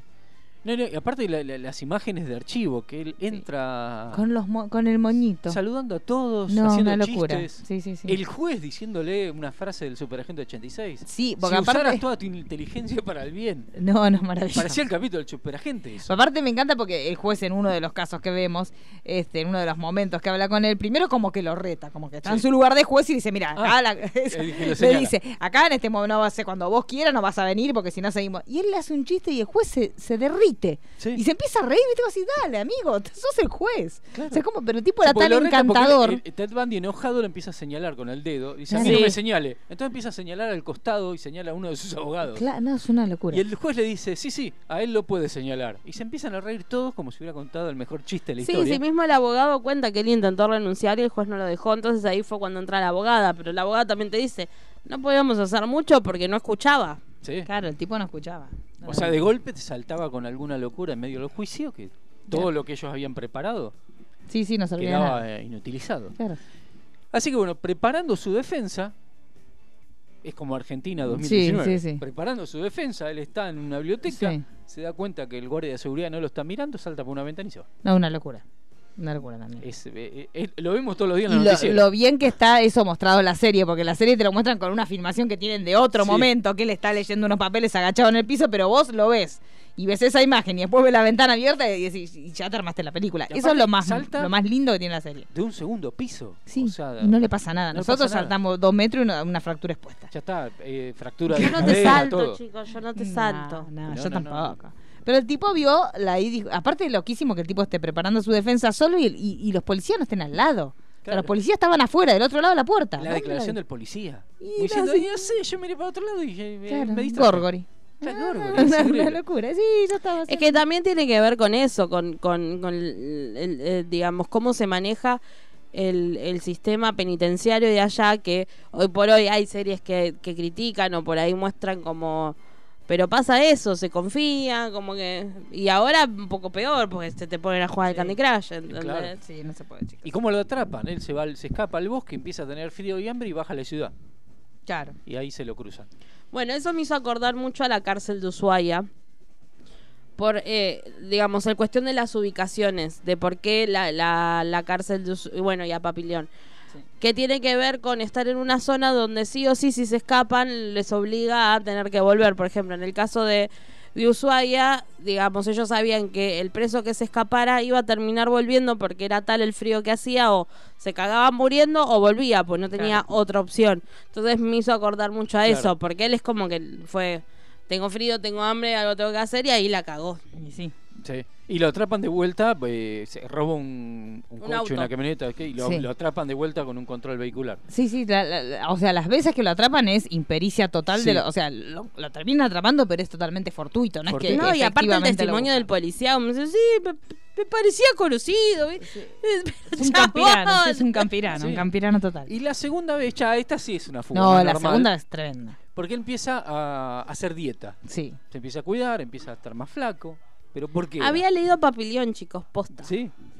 posta. ¿Por qué? Porque tenía una, una ventanita en el techo Claro. y entonces empezó a calcular, si yo saco ese- esa ventanita y un respiradero, yo me puedo pasar por ahí, ba- bajo por la oficina, me pongo la ropa de los policías y me voy. No, una locura. Hizo tal cual, hizo, eso. cual. Esta fue la fuga que más eh, seria fue entre Sí, lo que es... entre Y la que más Porque- tiempo estuvo afuera también. Claro, ¿por qué? Porque se fue, se instaló de vuelta, alquiló Sí. una, una habitación, pero en vez, en vez de irse a Canadá, a México, a Zambia, Sí. a cualquier lado, no. Se quedó hasta- a la vista de todos y se metió en una universidad y hizo, una des- hizo un desastre. Un desastre, sí. hizo una matanza. Bueno, ahí lo que lo que hablábamos recién, cuando uno no entiende la mentalidad del tipo, es decir, bueno, pudiste escaparte, te escapaste, te escapaste caminando, te escapaste, porque el tipo se, fue caminando de la cárcel, o sea, robó la ropa, o sea, e- esta- este ducto donde él se metió terminaba estando en el lugar donde estaban la- las personales de vigilancia, le robó la ropa a la gente de vigilancia y después salió, Salió. caminando. Entonces, dale, te salió también, ¿vas a seguir haciéndola? Sí, vas a seguir haciéndola. Pero siendo. también tiene que ver con jugar con el poder, como decir, ves, sigo estando acá, te sigo matando, vos a mí no me podés agarrar. Entonces, digamos, tiene que ver también con su patología, porque no es el hecho de que maté sin querer, bueno, me voy. Y es más, cuando lo atrapan, cosa que me pasó a mí, digamos. ¿A cuando- usted? ¿Qué le pasó? ¿Qué le No, pasó? no, no, no. Ah. Al verle el documental. Ah, qué susto. Eh, que cuando lo atrapan dudan que sea él. Sí, porque había adelgazado tanto que no lo reconocía. Claro, bueno, esto también es otra cosa que que... Yo me quedé mirando y Sí. diciendo, no es él. No es él. No, sí, cuando él lo encuentran, él dice otro nombre. Sí. Juan Rodríguez. Bueno, listo. Entonces, eh, también esto es lo que decíamos que de- cuando arrancamos el programa dijimos que le íbamos a hablar cómo cambian las cosas con el paso de los tiempos. Bueno, en ese momento el tipo pudo estar en otro lugar porque tampoco tenías ese registro de la cara del tipo, por ejemplo, en televisión o en todos Claro. lados, que para que la gente estuviera alertada. El hecho de que también no tuvieran tantos registros, él presentó papeles del auto, los papeles del auto los hizo él. De hecho, él tenía toda la documentación que atestiguaba este otro nombre que le había dado, la tenía hecha por él. O sea, Sí. él había encontrado él o alguien que le suministró toda esta identidad falsa que él pudo manejar y decirla frente a la policía. Pero esto también tiene que ver en mucho con, estamos hablando de hace 40 años. Entonces, las comunicaciones eran diferentes, los registros eran Las diferentes. comisarías no, te, no tenían Claro. ni fax. Hoy por hoy sería una locura que vos digas, bueno, no, yo no soy Mariano Core. Bueno, listo, toma la huella digital y sí, está. Mariano Core, ya se terminó. No hay mucha más vuelta. Y aparte mucha comunicación entre, entre los estados, Claro. que en ese momento era... Tampoco había. Entonces el tipo se tenía- que se movía de un con- estado a otro, ya está. Tenías que ma- mandar una comunicación y mandabas a uno con una motito Claro. al otro estado a comunicar algo. Era Claro. como es tan cercano los años 70 y tan lejano al mismo Sí, tiempo. sí, a nivel tecnología totalmente. Hoy por hoy to- sería totalmente distinto. Bueno, y eso claro. está bueno porque es algo que resaltan todo el tiempo. Mismo cuando se fueron encontrando más cadáveres, el hecho de al no tener el- la posibilidad de hacer un ADN, es como que al día de hoy hay un montón de mujeres que no se sabe si realmente son esos cuerpos o no. Sí. Sí, porque él, él declara 30 víctimas, pero se supone que Sí, Fueron más. muchas que más. fueron muchas más. Muchas sí, más. sí, sí. Pero bueno, ya esta, esta segunda fuga ya es la que, bueno, ya ahora lo meten en ¿Ya hablamos una- de los dientes? No, todavía no. No, todavía no. Esta ya Esa cuando parte lo, es vuel- muy flashera. lo- vuelven a meter preso, ya ahí en la cárcel de extrema seguridad. Sí, ahí sí porque ya los había hecho quedar como estúpidos dos veces. Ya frente a la opinión pública estaban. Encima se quejaba, que decía, en mi celda hay poca luz, yo no puedo leer. Claro. Sí, señor, le vamos a cambiar la luz. Sí, lo sí, no. cambiaron de celda. El tipo era un cara dura total. Bueno, ¿Sí? si no es en ese momento que el juez como que lo está... re- es el juez o, o el, o, un, o el alcalde de la prisión que está leyendo y dice, bueno, y ahora es el momento que hable yo con la prensa. Pues si usted puede hablar con la Claro, prensa, cuando, yo puedo hablar con la cuando lo prensa. llevan, que le van a leer justamente las acusaciones, el, el sheriff como que empieza a leer, sí, bueno, se te acusa de esto, el otro y dice, bueno, pero ahora voy a contestar yo. Y los periodistas le empiezan a hablar como si el tipo fuera una estrella, porque el tipo está vestidito, nomás, tan- no, ni- ni agitado, porque Sí. ni agitado, y empieza a decir que las acusaciones, aparte le empieza a hablar como lo empieza a bardear, básicamente al tipo que le está contando cuáles son los delitos que se le imputan, y él es como que tiene una actitud totalmente fresca y lo, vos lo ves y decís, ni aún hoy vos te imaginas una situación así. Porque hoy por hoy a la gente que uno ve que se la llevan en cano, lo ves como tipo cabeza agacha, con otra actitud. Y el tipo era totalmente histriónico. De hecho, nosotros que somos muy de mirar series, yo miraba todos estos documentos y digo, qué raro que no se haya hecho una serie antes sobre este caso. Porque eh, él, en cuanto a lo que es él, el tipo es un, un personaje súper televisivo. Inclusive hasta si vos pensás en el caso de Jay Simpson. Era, fue, el, el proceso fue. Ryan, teléfono. Claro, sí, por Dios, te lo pido. Pero el proceso fue televisivo, el proceso en general por todas las partes, pero no era que O.J. Simpson, el tipo, el tipo estaba muy perfil bajo. Sí. En este caso, el que era súper histriónico era el acusado y el que llevaba la batuta en todo. Muy, muy similar a lo de Charles Manson. Claro, una, una cosa así. Una, una personalidad muy similar, que era un tipo pero en magnético. solitario, peor. Vos Este pensás, Charles. Manson, el tipo era un líder de, de un grupo de personas que lo seguían. Este, el tipo estaba totalmente, Totalmente solo en el mundo y con un histrionismo tal que se bancaba a decir, bueno, yo mismo me voy a defender. ¿Sabes qué? Vos no servís. O sea, una locura y, y los mismos abogados decían que no podían creer lo que el tipo estaba haciendo. No sabían si el tipo se estaba jurídicamente inmolando o si el tipo la tenía tan clara que decía, bueno, déjame a mí que yo lo hago. O también estaba tan jugado que decía, Sí. bueno, ya él está. estaba, más o menos lo que dicen, que él estaba convencido que no lo iban a que no iban a haber pruebas. pruebas pa- para, para culparlo, Claro. pero con todo lo que hizo ya con- con- lo, lo, lo condenan con dos casos. Claro, lo condenan con dos O cosas. sea, uno de los primeros y la, el- la última nena en la segunda fuga. Claro. Esos fueron lo- los dos casos que lo, lo terminan condenando a él y llevándolo a, a la condena a muerte. Claro. Lo de los dientes. Ah, lo de los dientes, que si no me equivoco es con el, el- la, la, digamos, el último asesinato que le encuentran unos hematomas que aparentes, digamos, según las pericias que hacen, pertenecía a una mordida. Entonces eh, lo llevan a hacerse toda, como si te fueras a hacer el, Sí, el el molde, molde, el para molde, claro. el perno y la corona. Bueno, pero de todos los dientes para demostrar que había sido él, porque en base a cómo tenía los dientes se podía ver que el hematoma. Pertenecía a eso. O sea, eso es como lo más científico que podemos llegar a ver dentro de, de lo que fue el caso, porque hoy por hoy sí, te ta, ta, ta, Sí, esto, el ADN ya está. Ya está. Pero en ese momento es como lo más, eh, digamos, revolucionario que Sí. usan en el caso, que es más, se lo toman medio a chistes. Que es, hay como un paralelo en, en OJ cuando plantean el ADN, que como era algo nuevo, como que... como que estaba relativizado. Hoy por hoy es una prueba concluyente, pero en ese momento En no ese era momento era concluyente. locura. claro. Y una- de hecho, el- en la serie está el momento en que le toman la, Sí. la, la- la marca de cómo tiene la dentadura. Sí, que hay que no se le- caga de risa, como Se diciendo, caga, sí. ¿Qué van a hacer? ¿qué están haciendo? Claro. Eh, en una de las películas marcan también una, una situación. Dice, bueno, esta computadora y traen un mamotreto. Un mamotreto gigante, Esta sí. va a ser la que nos va a guiar. que ya era más otro. chica que las originales, Claro. ¿no? Claro. Imagínate lo que había Sí, evolucionado. anda en una habitación directamente. Exacto, era el avance que trae. Claro. Una comisaría tenía una computadora. Claro, pero contemos cómo, cómo surge la serie, eh, esta serie que vemos, que en realidad lo que pasa es cuando él ya está este, preso, ya está imputado, ya tiene toda esta cuestión, él lo que pide es este, justamente un periodista dice, ve la oportunidad de hacer una, unas- un conjunto de entrevistas con él. Y lo que le dice es, bueno, yo las entrevistas se te las voy a dar, pero en la medida de que ellos, de que el juzgado revea mi causa. O sea, que la vuelvan a ver, él considera que hay irregularidades, él desde su lugar considera que hay irregularidades, entonces él negocia. Dice, bueno, yo te voy a dar las entrevistas, pero el juzgado vuelve a rever mi causa. Bueno, entonces negocian para hacer esta entrevista, que son los audios que nosotros vamos a ver y las filmaciones que vamos a ver en los capítulos que tiene la serie de Netflix.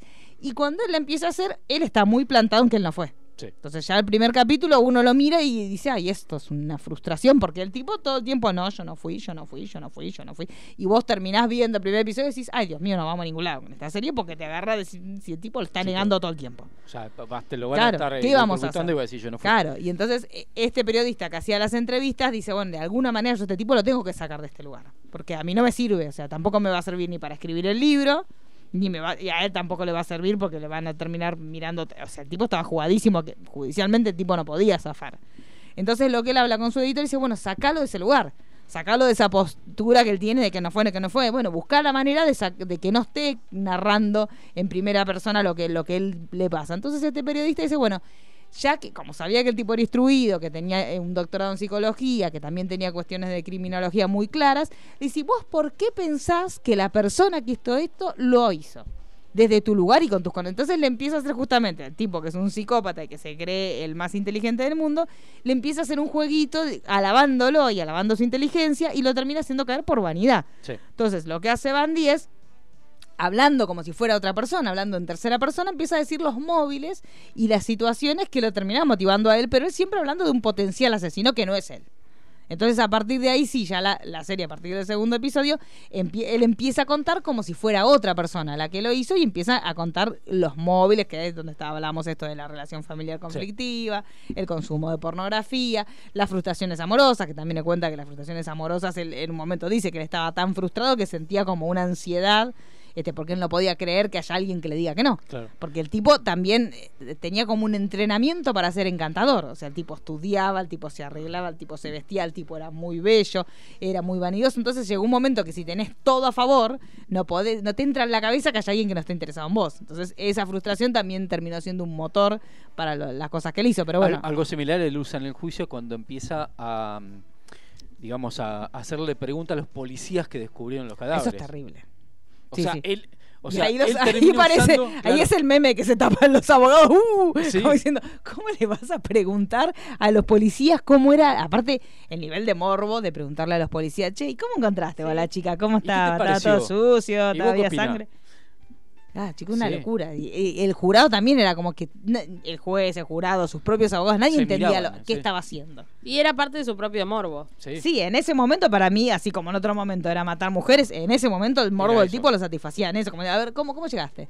¿Qué hiciste? ¿Y cómo estaba todo? ¿Y cómo está? ¿Y había sangre y no había sangre? Sí, y cuanto más tremendo era la cena, es como un punto más de satisfacción, como diciendo, Mirá lo que dice. Ahí estás en pelotas. Porque Sí. básicamente lo miraba a- al policía y sí, sí, me estás contando todo, pero no sabes. No, no tenés de dónde agarrarte para decir que sí fui yo. Claro, es como la entrevista, él está Claro. hablando en tercera persona y Sí, Dando la habilidad del periodista en, decir, en buscarle esa vuelta, pues si no, iban a estar haciendo 55 tapes y Sí, nunca y iban a nunca llegar va a nada.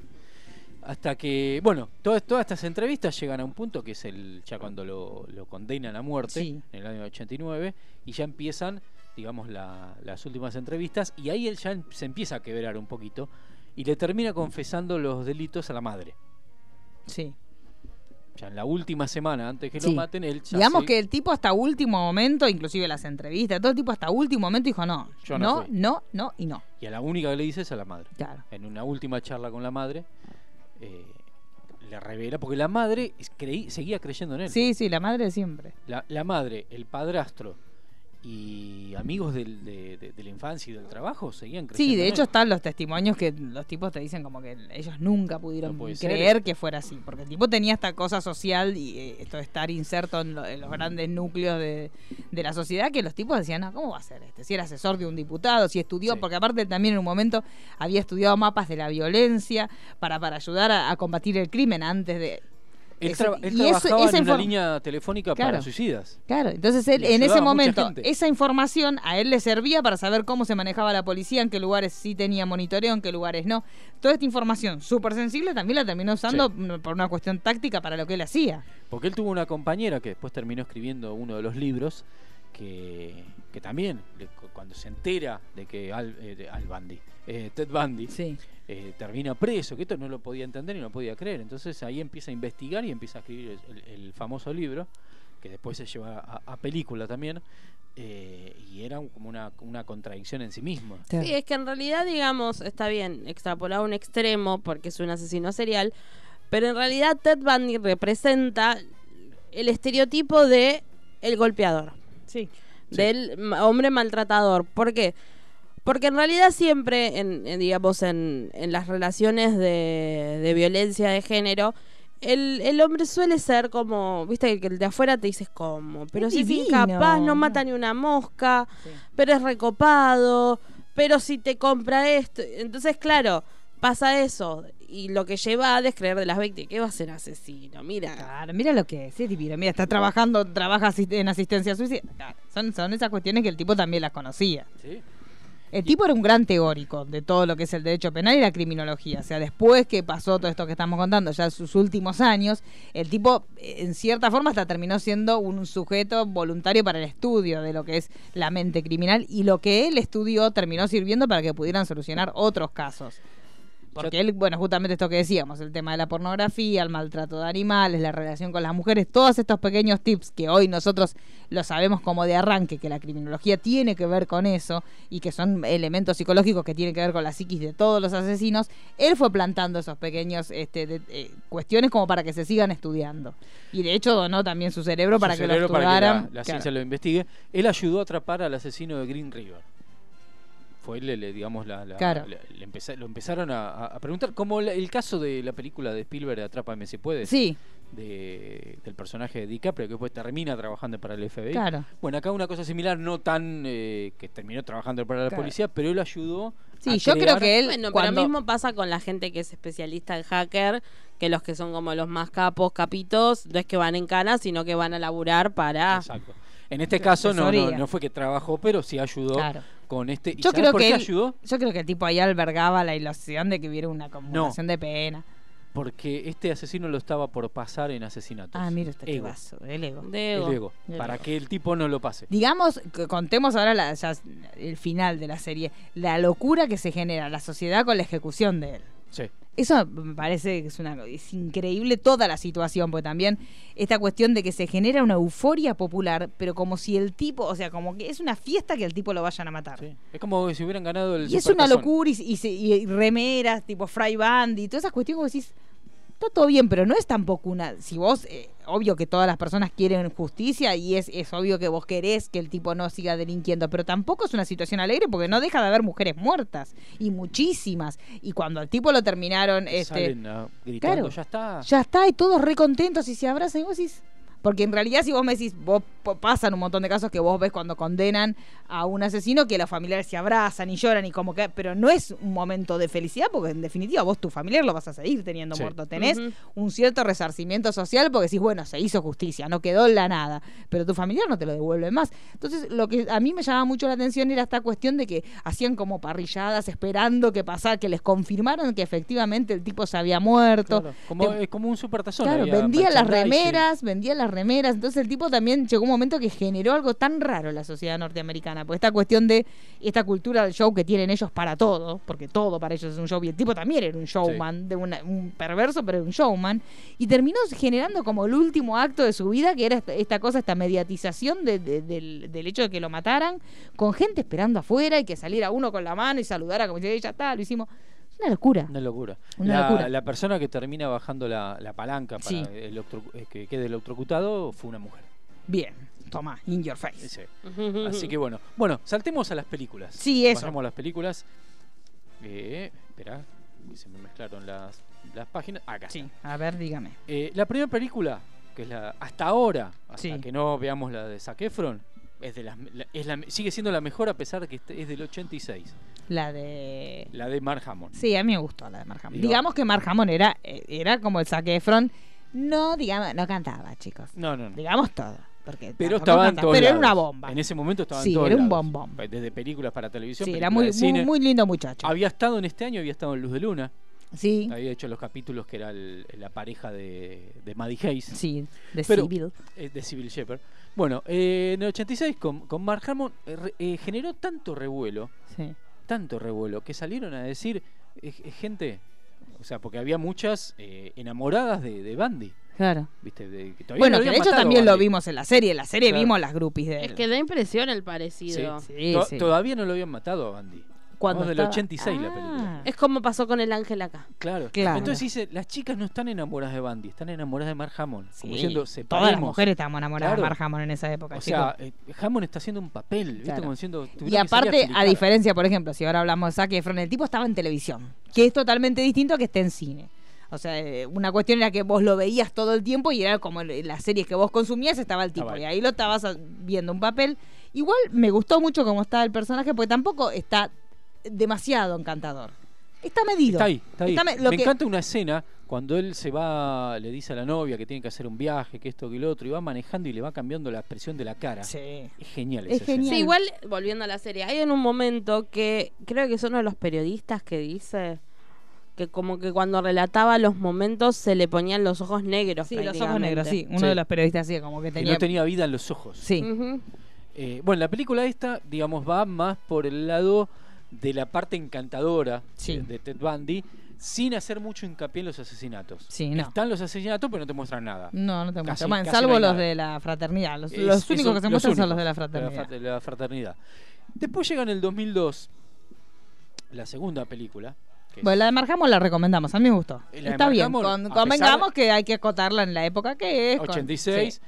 Trabaja medio Hollywood. Sí, de- de está todo el mundo. están todos sí, ahí. están todos los, los que mirábamos, los, los niños ochenteros van a estar Está- están contentos. todos ahí. Sí. Y termina, obviamente, antes de que lo maten, porque le está esperando la En el- ejecución en, la cárcel. sí. Después llega en el 2002 la película Ted Bundy. Sí. Se mataron con el título. Eh, actuada por Michael Rayleigh Brooke, que hace como un Joker. No es Bundy. Una cosa rara. Porque van para el lado eh, sádico de Bundy, Mm, pero sin orden. Es como que te muestran un montón de sucesos todos juntos, sí. con un al Bundy que falta que esté con la cara pintada de blanco. Sí. Joker, claro. que no empatizás ni para bien ni para mal con el personaje. O sea, hay una escena que él se está masturbando en, una, en un Ah, es chancha, chancha. Sí, pero es tan grotesca la escena que eh, parece guasón. Claro. Cuando decís, no, no, no Dale, entras amigo. en, en, en- en la situación, no te crees que son los años 70, Sí. no te crees nada. Porque si bien el tipo era un descontrol, pero no era tampoco de, de situación. sacado. o sea, no, no Claro. era. o sea, tenía la suerte que Tenía también- otra perversión Sí. que iba por otro lado, no tanto por lo explícito quizás como otros. Sí. Sí. Aparte, o sea, si al, al llegar sus últimos días, el tipo terminó confesando 30 asesinatos y no tenían ni puta idea que el tipo Sí. tenía esa cantidad de muertos atrás. O sea, que es evidente que el tipo no era tan desprolijo. Claro, no porque era si nunca pudiste atar cabos, y aparte el tipo, en la serie también lo vamos a ver, hay un momento que te muestran el mapa y empiezan a marcar con puntitos dónde eran las víctimas, y el tipo tenía una distancia increíble, o sea, y jamás habían podido darse cuenta que él estaba relacionado Sí. con esas muertes. Y, y esta película va más, te muestra más los asesinatos, pero insisto, parece una película de Batman. Claro, rara. O sea, los primeros, los primeros, la primera media hora estuve todo el tiempo diciendo, ya está, la saco, esto es inso- insoportable. Después se transformó en una comedia y la terminé viendo riéndome de la película porque Claro, pues se pasó a ser una cosa grotesca, ridícula, m- sobreactuada, muy mal dirigida, desastre. Así que, si quieren cagarse de risa, Es esa, la- es no- esa la que les recomendamos. Después, en el 2003, al año siguiente, sacan The Stranger eh, Beside Me, que está basada en el libro que escribe la compañera de Ted Bundy Sí. Que está dentro de todo, dentro de que tiene sus falencias, es una película que equilibra las dos primeras películas. Claro. Y el actor es el de los 4400, eh, se me fue el nombre. Eh, Debe ser un chico bello por los 4.400 Sí, eran sí. todos lindos. eh, bueno, ahora busco porque el- se me perdió el nombre del actor. Eh, bueno, esta película se recomienda, sigue siendo película de televisión. Sí. O sea, hasta ahora ninguna, salvo la de Zac Efron, ninguna es de cine. Así que 2008 llega lo que hasta el momento fue la última película y Ted Bundy es Parker Lewis.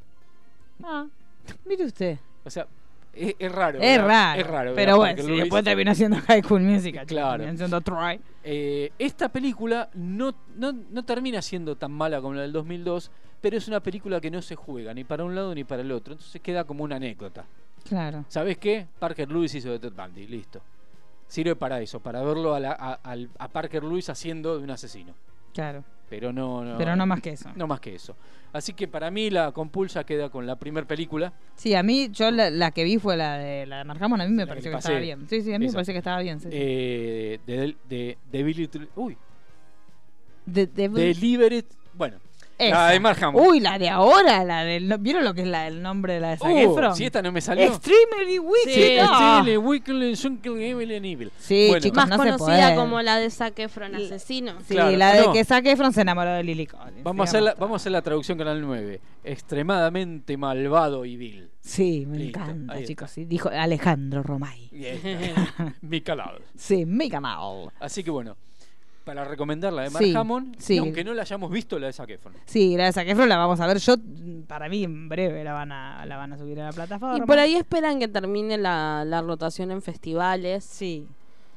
y después la mandan. Porque yo no sé si mandar la plataforma no la limita en festivales. Sí, eso puede ser. Puede ser. Eso puede ser. Por ahí en abril. Que, entre paréntesis, señores de premios, empiecen a evaluar que está mutando la forma de consumo. Entonces, ya no es que podés. Sí, que no sea obligatorio que tenga, porque después dan cuatro salas a las 5 de la mañana para que termine este. Bueno, no tiene sentido, chicos. No tiene sentido. hay que empezar como las cadenas. Ya Sí, medir- aparte la inversión, o sea, vos ves Roma hoy por hoy, la canti la guita que hay detrás de la realización de Roma, no podés decir que esa película no es cinematográfica porque no la pasaron en una sala.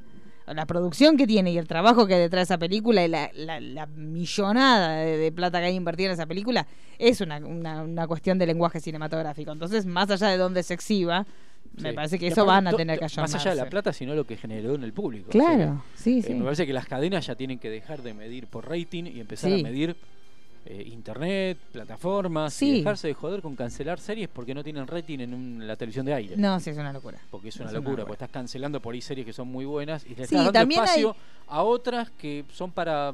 Sí. Y hay una cuestión también Bueno, que... eso pasaba, por ejemplo, cuando se estrenó la tercera temporada de Twin Peaks.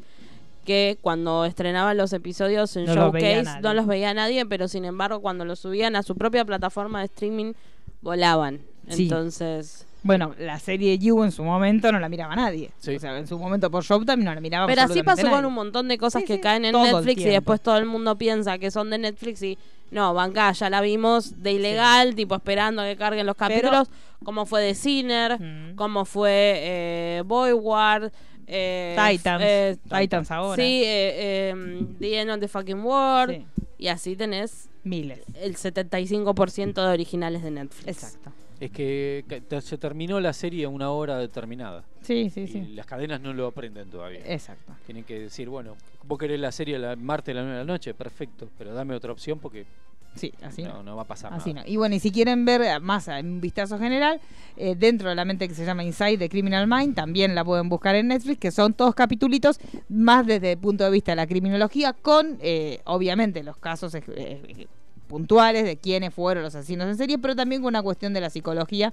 que también fue algo que quedó Sí. a partir del En caso Netflix de hay muchos, hay, Hay muchos muchísimos, documentales, chicos, hay uno que hay ahora no me acuerdo que es el de eh, The Staircase, tengo, Making a Murder. Making the Mar, está Chicos, lleno. lo más lindo que te puede pasar es cuando empezás a ver esas porquerías que te empieza a, a tirar Tienen otras. también, eh, ahí les digo, porque se me fue el nombre, que son también cuatro capítulos. Eh, De chichinas.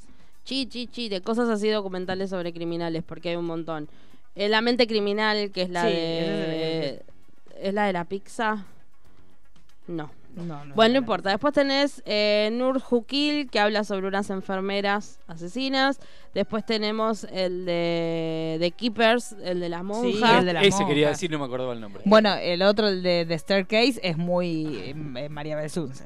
Sí. Sí, es, es, igual, es igual. es sí. igual, es, es Es igual. igual. Y también tiene esta cuestión del acusado muy histriónico, muy simpático. Este también es una serie bastante interesante. Acá hay que empezar a hacer. sí. Sí, es que aparte Dulce. es ponerlo en el foco y analizar también, digamos, más allá de, de- de la figura del asesino en sí, sino contextualizar todo, como lo mismo que pasó con el tema de OJ, por ejemplo, que fue tan flashero y todo, y en realidad tiene que ver mucho con el contexto en que se dio todo, porque si OJ eh, hubiera asesinado a la mujer ahora sí iba en cana por ese crimen, pero en ese momento todavía no estaba considerado como tal, no considerado como tal, sino que como pasa por ahí, en la ley del orden lo voy a nombrar, es como que hay derechos o crímenes que pesan más que otros. Son más relativos. como lo discriminaron por negro, pesaba más en ese entonces que el que haya matado a una mujer. Cosa que dentro de todo, hoy por hoy, por suerte está cambiando. Sí, Bueno, Pero Cosby- tiene que ver eso. Bill Cosby hoy está preso. claro. Y lo más loco que atiende a. Se, se hace, hace el doctor Huxtable en la cárcel ¿En y atiende a los presos Ay, dándole no consejos. creer, chicos. Una locura. No, o sea, una locura. Lo de Cosby es una locura. Bueno, nosotros. Cosby es un serión. Sí. Si lo quisieran hacer, es lo que pasa es que deben tener más despiporres este, a nivel Eh, no, legal. yo creo que todavía me pasa a mí. El, el- el hecho de la rotura del, de, de la perso- del personaje, Sí. que uno decía, uh, el show de Bill Cosby, qué bueno, que hoy ya no lo puedo ver. No. Entonces todavía. No, aparte cuesta. era una persona que era muy querida, muy familiar, era muy de un consumo familiar. Familiar. Igual después llega un punto de cancelarse, te hace así, ¿eh? No, Sí. llega un punto que no te está quedando nadie. Nosotros Bueno, pero ya no duele tanto. El primero es como. Después Claro. ya, bueno, listo, Claro. sumamos a. Yo creo que la imagen de Cosby como el padre de la familia americana y Sí. todo eso, a llevarle una serie mostrando lo que era, No, yo creo que locura. tienen que pasar un par de años. Nosotros, más. chicos, tenemos que hacer un especial de cómo nos rompieron la infancia. Sí. Porque tenemos Cosby, Michael Fox hecho pelota ahora saliendo de, de hacer terapia del Parkinson. Sí. Chicos, es muy terrible lo que nos pasó a Sí, nosotros. sí, sí, no, no, no está quedando nadie. No está quedando No está nadie. quedando Michael nadie. Fox lo amamos, no, no es que hizo nada malo. Pero lo ves Lo tan ves y joven, está muy joven y vos lo ves y hecho pelota y no lo puedes creer. Pero, y encima siguen gritando y siguen señalando gente, o sea que ca- cada vez Sí, menos van a ser cada vez nos van a Y pero porque menos. tiene que ver de vuelta. Estamos en un momento de quiebre donde fueron muchos años, siglos, de cosas naturalizadas que ya no. Entonces, el- eh, van a seguir saltando. Sí, para ir más, más a- a- al, digamos, a lo concreto, lo que pasó acá con el caso de D'Artés, digamos que muchos están diciendo... Y eso ¿en que todavía falta que caiga un montón de gente más Es- pesada. que eso es lo que están diciendo. Sí, Se- eh, reci- recién se asombran. claro. No por D'Artés, sino por Todo lo que hay atrás. todo lo que hay atrás. Hay todo, lo, lo bueno es que vos ahora D'Artés consideras... termina siendo sí. un pichi atrás de todo Sí, lo que falta. Pero hay un, Exacto. un montón de cuidados que ahora se van, a, em- por ejemplo, ahora vos vas a tener una serie de adolescentes y vas a tener que preocuparte si va a haber una gira, cómo van a viajar los chicos, si los chicos van a viajar. Hay un montón de cuestiones que antes estaban libradas al azar. Y no era, y era una cuestión de también irresponsabilidad por parte de la gente que llevaba adelante, no por toda la gente, porque hubo un montón de elencos este, juveniles e infantiles que sí estaban cuidados. Pero también había gente, y eso no se discute, hoy por hoy está fuera del foco de la mirada, pero vos también te decir, no, pará un poquito. D'Artés, sí, una porquería. Pero esos chicos que estaban totalmente sin nadie que los cuidara, porque vos no podés poner dos adultos a cuidar a diez chicos. No. No es No. lógico, ¿entendés? Vos como que productora, tiene que- vos como madre, yo como madre puedo decir, bueno, si vos vas a ir de gira, bueno, yo te acompaño, voy con vos. Pero es una cuestión tuya personal como madre. Ahora, si los padres de estos chicos trabajaban, que en muchos casos era así, tendrían sus trabajos, tendrían sus cuestiones del día a día, bueno, vos tenés que tener la seguridad que la productora que te lleva a tu hijo de gira va a poner una persona que esté a cargo de cuidar a No, los es que aparte tiene que ver con, digamos, el caso de Artés también lo que tiene es que se reproduce un poco de lo que sería un abuso intrafamiliar, Claro. porque también había otro tipo de confianza de haber laburado, pensemos Claro. que era el final de la gira, entonces ya son dos años laburando, es como que hay otra Sí, familiaridad. es otra cuestión. ¿Qué pasa? Entonces, más allá de los cuidados que hay que tener, también hay un abuso de la confianza de parte de este tipo de personajes que se caracteriza. Pero tiene que ver mucho con el contexto. Por por ejemplo, cuando hoy hablábamos en el grupo con el tema de Barreda, que acá en muchos momentos se lo, digamos, era, ay, qué groso, qué groso. Pero tiene que ver también con el contexto en que se dieron las cosas. Sí. Donde, claro, digamos, no se ponía el foco de, che, pará, mató a, mató a la vieja, o sea, mató a la mujer, a la suegra, a las hijas. Después dijo que se arrepintió de la hija más chica. Tarde se dio cuenta. Sí. Pero digamos, no había como, no había un registro de, de lo que era la violencia de género. Entonces era como, ay, sí, si le decían Conchita lo volvía loco. O sea, Ataque 77 le dedicó una canción. Claro. Entonces, son cosas que se están rompiendo ahora y es como que ahora sí hacen ruido, pero en- Claro, hace 10 95. años atrás no. Claro, ni, ni- ni- ni- ni de casualidad. No, no. Yo igual sigo sosteniendo que hagan algo con Gilla Murano, porque para mí está bien, no Sí, estéticamente, ella no lo- pero para mí lo más parecido acá podría ser Gilla, porque ella está no sé si sigue viva o no, Sí, pero ella sí, te sí, sigue creo negando que ella, Ella no le puso negando, nada a las masitas.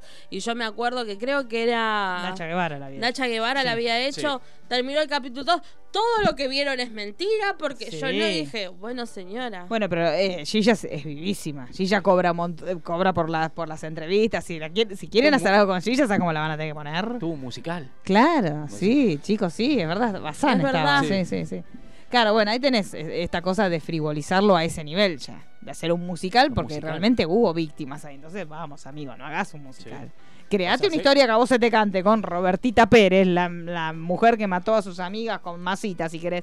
Pero no en un caso real donde hubo víctimas. Sí. Ahí hay como ciertos límites. O sea, sí, si lo vas a hacer, hacelo bien. sí, inventate una historia, claro. Y de última, si no puedes nombrarla, listo. Pero que el caso sea similar. Sí, sí, sí. Pero, sea, acá hay mucha gente como para hacer. Sí. Como uno va recordando el caso de María Benzul se, sí, fue una locura. El pituto, o sea, tenés un montón de cosas. Sí, que- sí, bueno, pero también el- ah, tiene que ser una, una productora que tenga ese margen de guita como para decir, bueno, yo destino esta guita a los quilombos legales que van a venir, que es lo que estaba pasando ahora con Amazon y la serie de Maradona. Ellos consideran que dentro de las ganancias que pueden tener por la serie, dentro de las contingencias y de la plata que ellos tienen destinada, tienen una parte destinada a contingencias legales. Sí. Entonces Igual ya saben yo, que yo cuando quiero lo que dijo la Claudia. Yo quiero la serie de ella. La va a hacer. No, igual.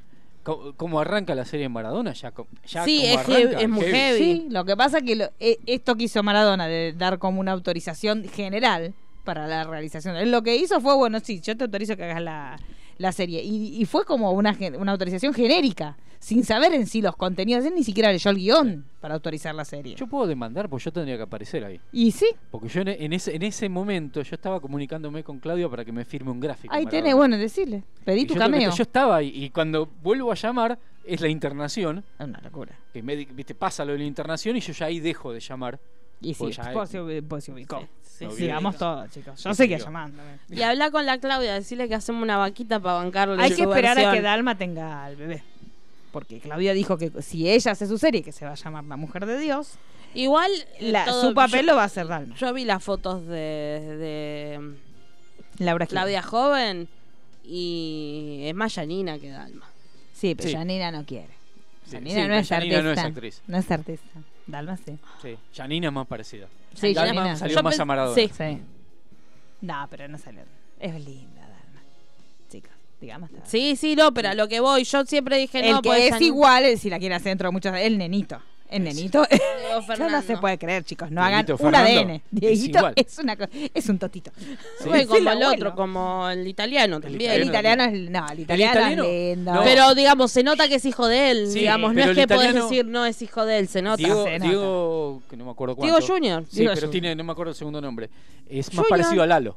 Sí, puede Por ser. eso salieron los rumores que era hijo de Lalo y no de Maradona. Bueno, que ahí está el conflicto de que creo que, no sé si Dalma lo contó en una entrevista, que todos le criticaban de que no quería al hermano y ella le explicaba que ellos se criaron toda la vida pensando que era un primo. Claro. Entonces, digamos, también hay un montón de internas que no se saben. Que vos decís también, digamos, no, no, porque todos piensan, ay, la chica de Maradona. Tampoco debe ser fácil lidiar con un tipo que es así. No, y aparte Sí. cuando en su momento, ahora le estuvieron haciendo este, las entrevistas a Claudia, también a, a Guillote, ellos contaron que Maradona lo negaba rotundamente, Sí. que él no tenía ningún hijo, que no te, y bueno, ¿qué vas a hacer si el tipo te está diciendo que no? Inclusive Claudia lo contó como que ella se lo preguntó no desde el lugar del enojo ni el lugar de mujer engañada, sino, che, Del lugar de, de, de- Che, de- de- ¿te- ¿tenés un pibe o no tenés un pibe? O sea, porque ya No, es que en aparentemente... realidad los casos de, de sus hijos, sacando a Dieguito Fernando en el caso de Hanna y de, del italiano, en realidad la justicia determinó que eran sus hijos por no presentarse a hacer el ADN. Claro. La justicia lo determinó igual sin tener un ADN, porque él no se presentó. Claro.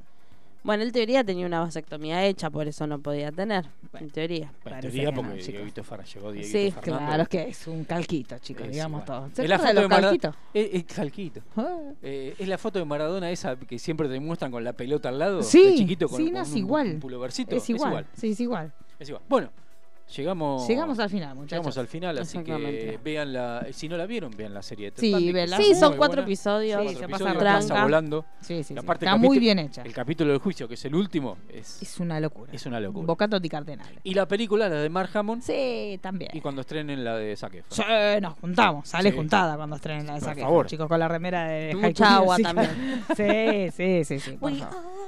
Sí, together. no vieron que hay, hay un cosito, hay Menos un mal que no actuó en Glee, porque No, imagínate si Zac Efron hubiera hecho High School Musical Glee, olvídate, lo Dios, tengo chico. en... Sí, lo único que le faltó a monolito. Zac Efron para ser perfecto era, aunque nunca en Glee, raro. No, igual sabemos que tenemos que echarle la culpa a High School Musical por Glee, porque es como muy Sí. la onda. Sí, sí. Y ahora hay un vacío Pero hubiera gigante. sido lindo un cameo ah, de un eso, profesor ne- de don educación Netflix, física. don Netflix cargue High School Musical. Pero el otro día quería ver un ratito Sí. y... Y a- están todos con el meme de cuando él le regala un colgantito con la T. Le dicen, es la T de Troy y dicen, no, es la T de Ted Bundy.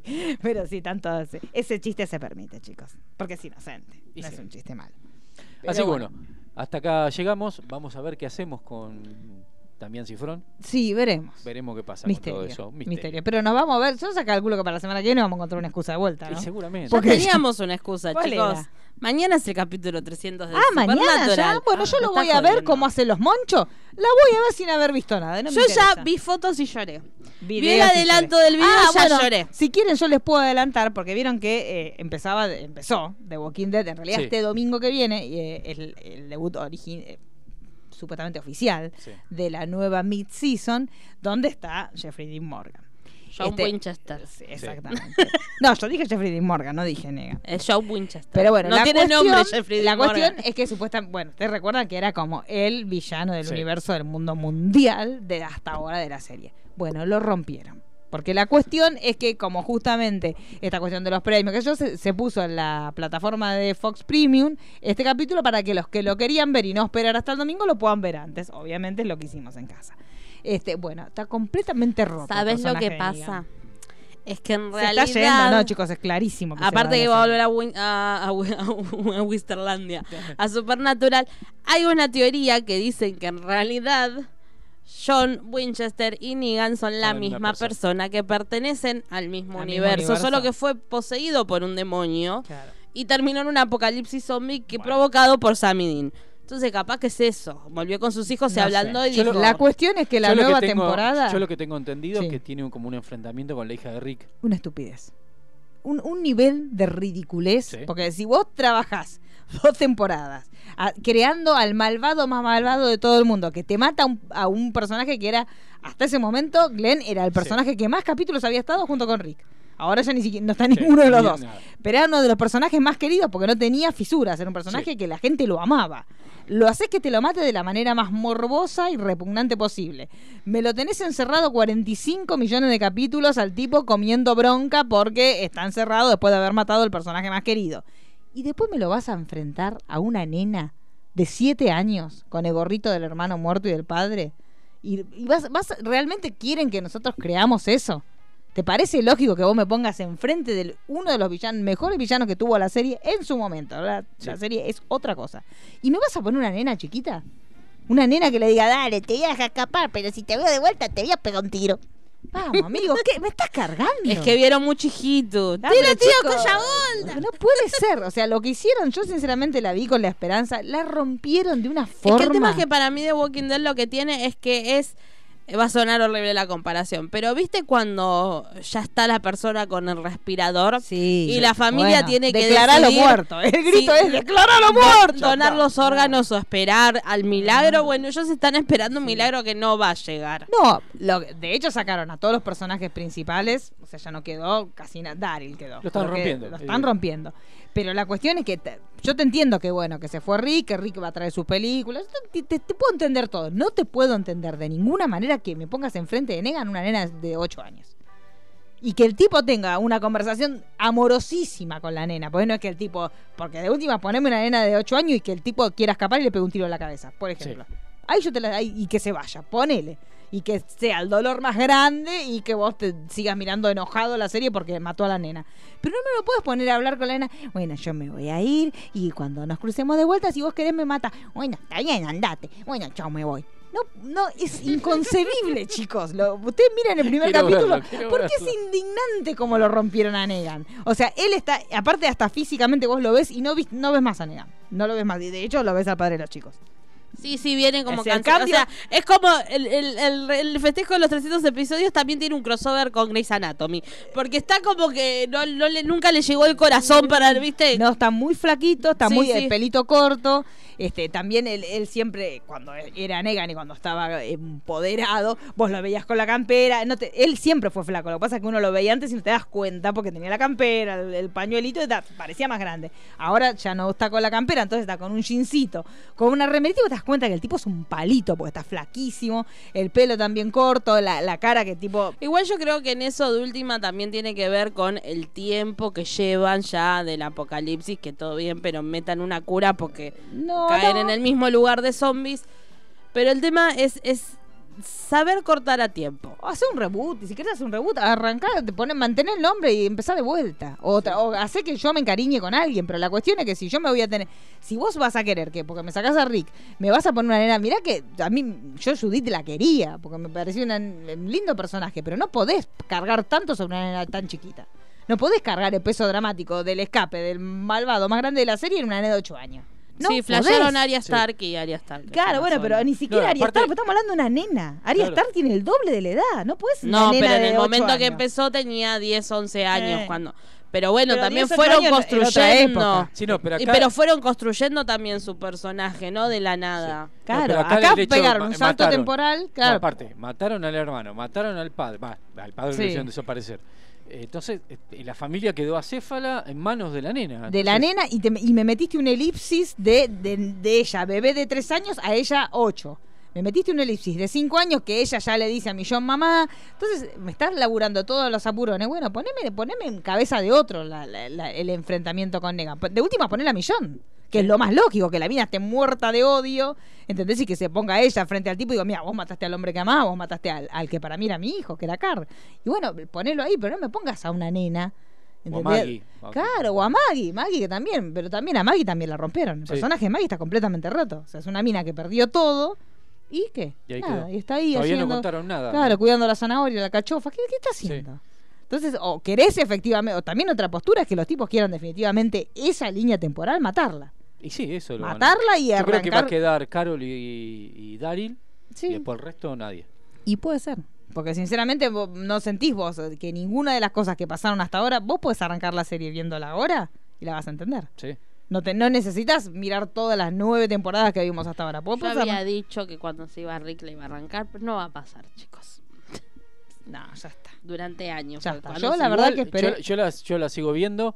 Eh, hoy en día me gusta mucho más Fear de Walking Dead que Sí. Walking Dead. Sí. Porque hizo mucho mejor, hasta el reinicio lo hizo mucho mejor. Sí. O sea, bueno, tuvieron los huevos que no tuvo Walking y, Dead. y los personajes los querés, son nuevos Sí. y los querés. Sí, sí, sí, sí. Bueno, nosotros también los queríamos a los de Walking Dead. Lo que pasa es que los rompieron, pero al principio los quería. Vos no querías, yo los quería a todos. Claro. Yo me refiero a todos. estos nuevos Claro. que recién aparecen y que todavía no, Sí. No, no, no hay un feeling. Sí, que pare- daría la sensación como que Fear the Walking Dead aprendió de los errores de Walking Dead. Exacto. para- y no los quiso repetir. Y en cambio, este, de Walking Dead, para mí me da la sensación que están dejando morir todo. Lo viejo quieren sacárselo de encima. Entonces quieren generarte que vos generes empatía con una nena de 8 años, que, que vos, Maggie, por ejemplo, Maggie no aparece en el primer Sí. episodio de la, de la mid-season. La renuevan, o sea que re- tienen esperanza que la serie vaya bien, porque si no, no, no la vas a renovar para una décima temporada, pero sin embargo está rarísima. Yo creo que digamos es, es lo mismo que pasa por ahí con, con, con Supernatural, que cuando hicieron el cambio de, de la historia de Los Ángeles, el, el fanático de las primeras eh, temporadas es el que todavía sigue enojado por el rumbo de la serie, pero a la serie le fue 10 veces mejor Sí, que cuando eran capítulos conclusivos. Sí, a veces esos volantazos sirven. Pero Claro, bueno, acá- es muy prueba y error. eso. Claro, acá es como me está más complicado, pero hasta el momento el rating lo acompaña y, el- y le sirve, al- como está la serie, le sirve. Sí, sí. Vamos a ver en qué termina. Sí, veremos. Así que bueno. Bueno, mi nombre es Mariano Core, arroba mcore71. Mi nombre es Marisa Cariolo, arroba Cariolita. Mi nombre es Daniela Failease, arroba Dani Failease. Nos vemos cuando nos vemos. Eh, sí, en algún momento.